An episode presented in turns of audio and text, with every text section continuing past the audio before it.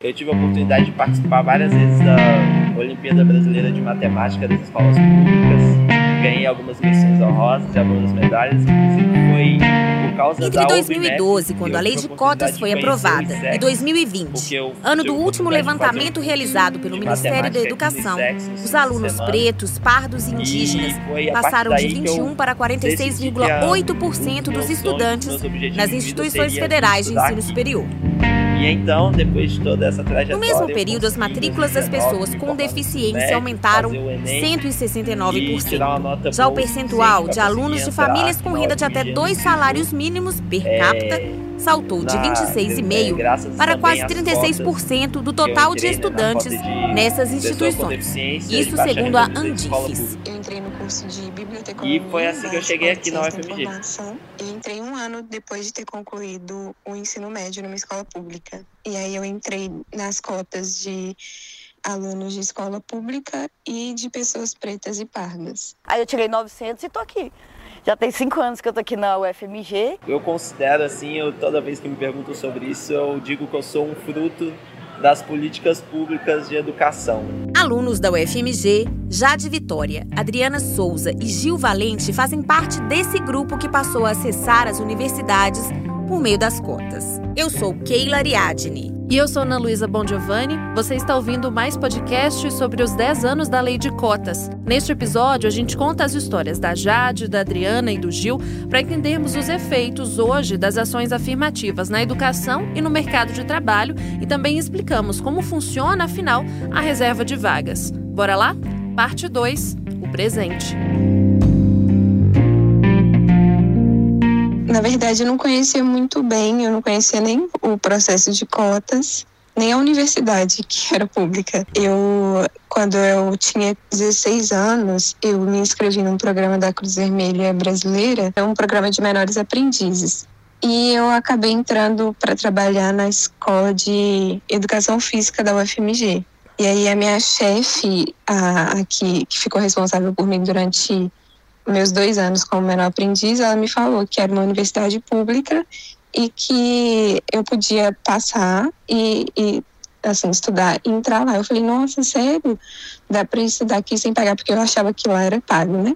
E aí ela me contou. E aí eu, daí, do dia que ela me contou até então, eu comecei a estudar para poder entrar, né? No, era no curso que eu queria, era, na verdade, era História. E aí eu não consegui, eu passei para Biblioteconomia. E aí, quando, quando eu estava no curso, eu comecei a gostar, eu não quis trocar para História e eu acabei de concluir agora, em abril desse ano, o curso de Biblioteconomia. Terceira filha entre seis irmãos, Jade Vitória foi a primeira da família a conseguir entrar em uma universidade. Eu sou inteligente, mas se não fosse a cota, eu acho que não ia dar para entrar, não. Porque, assim, as notas de corte eram muito altas, assim. Se bem que entre a cota e a, a, a ampla para o meu curso, não é tanta diferença, eu acho que são 50 pontos. Mas mesmo assim, é, se não fossem as cotas, não ia, eu não ia conseguir. E, e um plano, né, para seguir meu futuro. E agora eu estou seguindo essa trajetória. Antes eu não tinha essa visão.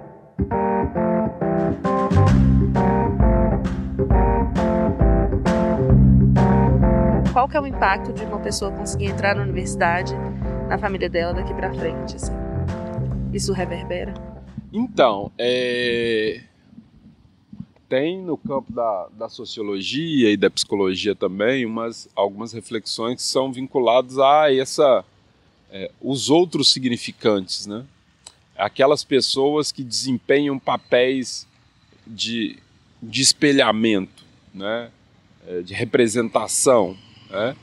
É, e claro, assim, a, a, a chegada de alguns no lugar que outros não chegaram, pode sinalizar a possibilidade de outros chegarem.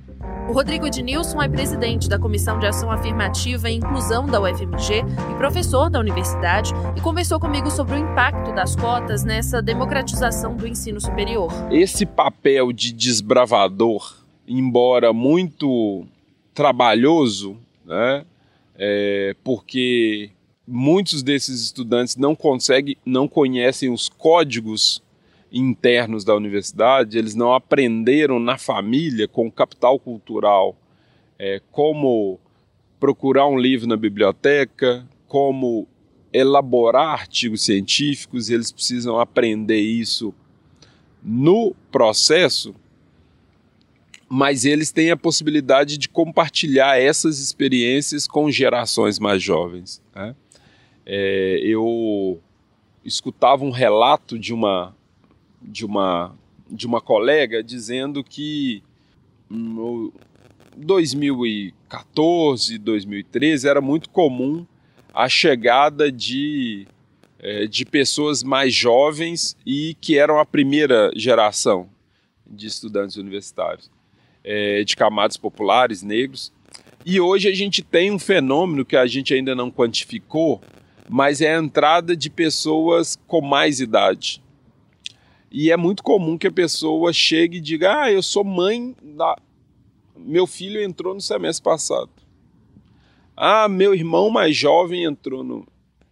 E isso vai criando uma sensação de direito à educação superior em universidades públicas que não estava construído antes. Né? Então, eu acho que além do impacto é, financeiro que isso pode ter nessas famílias, na, nas gerações futuras, porque é, autoescolaridade está vinculado a rendimentos mais altos. Né? Então, esse também é um campo de disputa. Né? Mas, é, mas não só isso. Né? Tem a ver também com o simbólico, é, com a possibilidade de usufruto do direito dessas famílias e aquilo que a própria universidade pode representar no imaginário coletivo.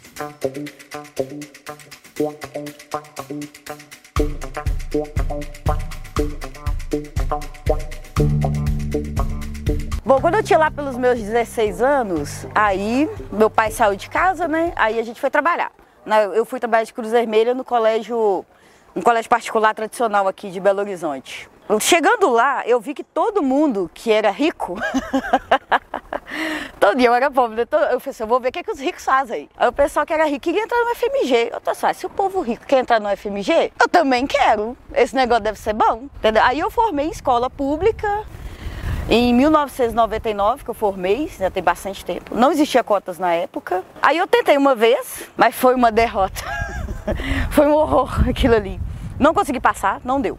Não deu mesmo. Aí eu desisti, porque foi tão ruim que eu desisti. Aí depois, quando implementou o sistema de cotas, eu tentei mais uma vez. Aí em 2014 eu tentei de novo. Só que aí já tinha muitos anos que eu não tinha, tinha saído da escola, tinha que, uns 15 anos. Então você não sabia mais nada. Redação então era uma coisa horrorosa, uma coisa horrível. Aí, obviamente, ocorreu óbvio, né? Tipo, não passei novamente, ainda tirei um belo de um zero na redação porque eu fugi do tema. Eu acho que eu, eu acho que eu fiz alguma narrativa ali, não fiz uma dissertativa argumentativa, eu nem sabia o que era isso.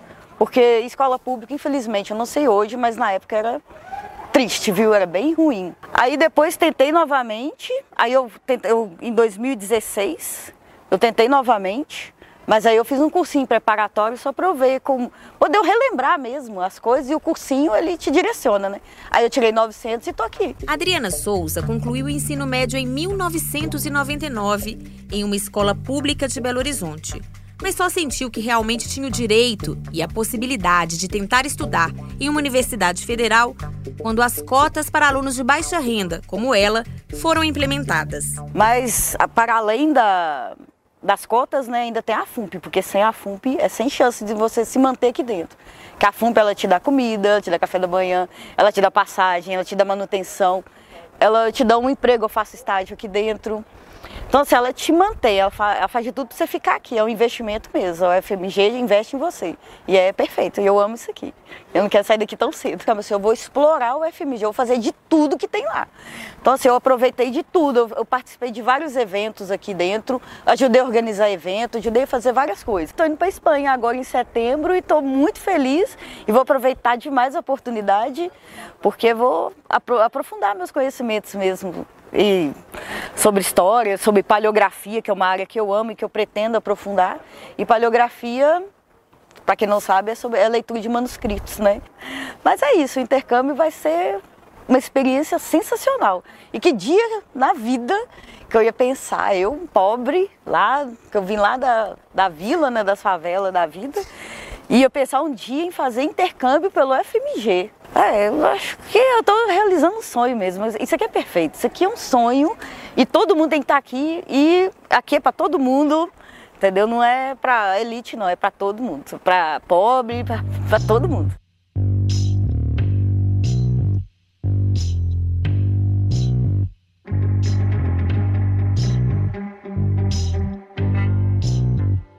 Caso da UFMG, onde Adriana cursa História, a FUMP que ela mencionou é a fundação responsável por auxiliar os alunos em situação de vulnerabilidade econômica, para que eles consigam se manter lá estudando. As ações incluem, por exemplo, descontos nos preços de restaurantes universitários, concessão de bolsas e moradia universitária, sobretudo para quem não é da capital. Os cortes recorrentes nos repasses às instituições federais, porém, tem ameaçado políticas como essa em todo o país. Em 2022, a redução orçamentária nas verbas discricionárias das universidades, que incluem os gastos com assistência estudantil, foi de 400 milhões de reais. Ao todo, o MEC diminuiu o orçamento em 7,2% neste ano, 1 bilhão e 600 milhões de reais a menos por causa das restrições do teto de gastos. E aí, Rodrigo Ednilson?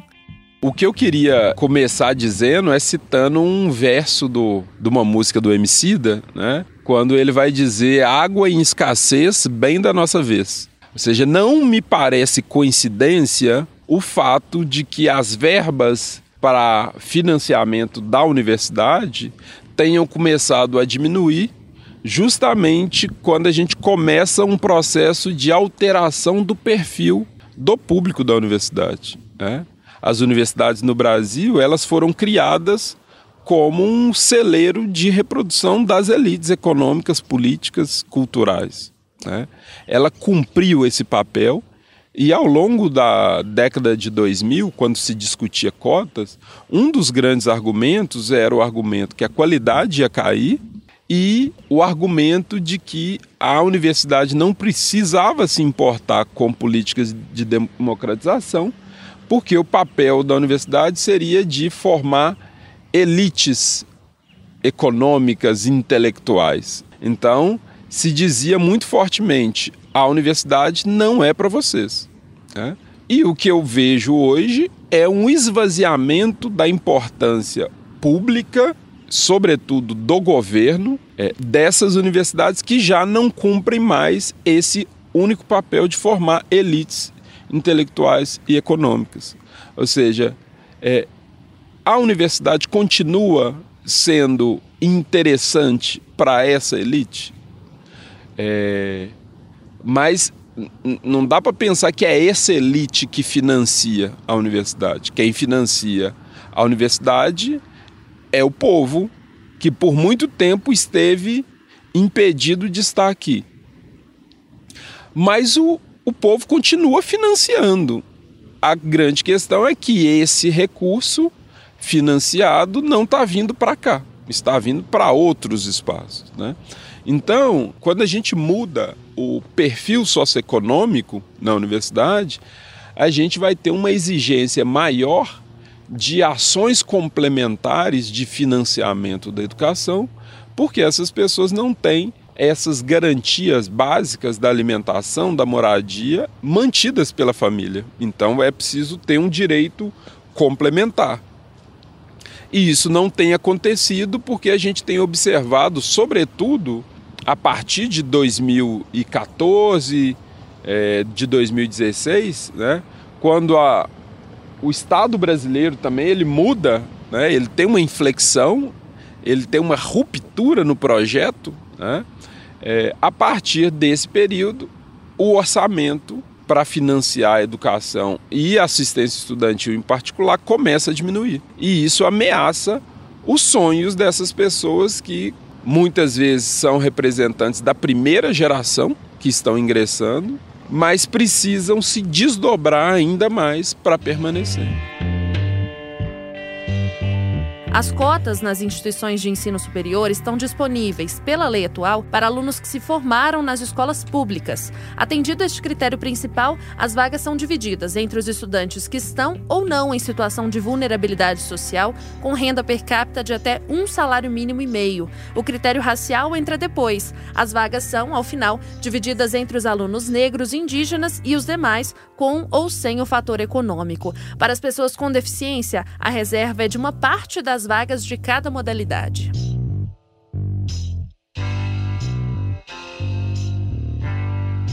Eu tive a oportunidade de participar várias vezes da Olimpíada Brasileira de Matemática das escolas públicas. Ganhei algumas missões honrosas e algumas medalhas, inclusive foi por causa da OBMAP que eu tive a oportunidade de conhecer o ISEX, porque eu tive a oportunidade de fazer um curso de matemática aqui no ISEX nos fins de semana. E foi a partir daí que eu decidi que um dos meus sonhos, dos meus objetivos de vida seria vir estudar aqui. E então, depois de toda essa trajetória, eu consegui em 2019 me formar no ensino médio, fazer o Enem e tirar uma nota boa o suficiente para conseguir entrar aqui na UFMG no SISU, é, na, é, graças também às cotas que eu entrei, né, na cota de pessoa com deficiência de baixa renda vinda de escola pública. E foi assim que eu cheguei aqui na UFMG. Esse é o Gil Valente, um dos coordenadores gerais do MUD, que é o Movimento Universitário de Inclusão. Ele é aluno do segundo período de Ciências da Computação na UFMG. Cadeirante, Gil depende das políticas de apoio da universidade até mesmo para se deslocar entre os prédios do campus Pampulha. As minhas percepções têm sido muito mistas, é muito, é, é, de certa forma, contraditórias, no sentido que, ao mesmo tempo que eu encontrei muita gente é, para me apoiar, para me ajudar e muita gente disposta a, a fazer com que a minha trajetória aqui na universidade seja a melhor possível. Ao mesmo tempo, eu encontro uma universidade que ainda não está preparada para receber as pessoas com deficiência. É, é, to, todas as calçadas aqui da, do lado externo da universidade, elas são terríveis. É, e os serviços que o NAI oferece, o Núcleo de Apoio à Inclusão, é, eles ainda são um pouco limitados pelo próprio tamanho pequeno que o NAI tem, pelo número pequeno de profissionais que o NAI tem. E na universidade em si, nos professores, é, embora hajam muitos que são já têm uma mentalidade mais inclusiva e, e, e são mais fáceis de lidar, ainda existem alguns é, com as quais as pessoas com deficiência aqui têm muita dificuldade. É, e aí muitas vezes o NAI precisa intervir e às vezes nem assim resolve. E aí a, a gente tem que, ao mesmo tempo que a gente conta com o apoio do NAI e com alguns serviços muito importantes que o NAI e a UFMG oferecem para a gente, como o transporte interno dentro do campus Pampulha e tudo mais, a gente ainda enfrenta muito capacitismo, tanto estrutural, sobre a estrutura mesmo arquitetônica da universidade, eh, tanto, assim como atitudinal, é, é, com a, muitas falta ainda muita conscientização e muita visão inclusiva por parte de vários, vários, vários professores e profissionais aqui dentro. O que o Gil está dizendo é que não basta garantir o ingresso nas universidades. A política de democratização do ensino, que afinal é o objetivo das cotas, como a gente já ressaltou no primeiro episódio deste podcast, tem que incluir também as ações para a permanência dos alunos no ensino superior. Quem consegue entrar precisa permanecer no curso, se formar. Só assim, depois, é que será possível conseguir boas colocações no mercado de trabalho. Os dados mais recentes da CIS, a síntese de indicadores sociais do IBGE, apontam que em 2020, pretos e pardos com ensino superior tinham um rendimento médio de R$ 23,40 por hora contra R$ 33,80 para pessoas brancas com a mesma escolaridade. É uma diferença de 31%. Não há números sobre a situação de pessoas indígenas ou com deficiência que também são beneficiadas pelas cotas. Era exatamente esse tipo de informação que se pensava em reavaliar uma década depois da implementação da lei de cotas, que prevê uma revisão da política ainda neste ano. Mas isso a gente te conta direitinho no próximo episódio do Mais Podcast, junto com os detalhes sobre as outras ações afirmativas que estão sendo pensadas e implementadas hoje no país.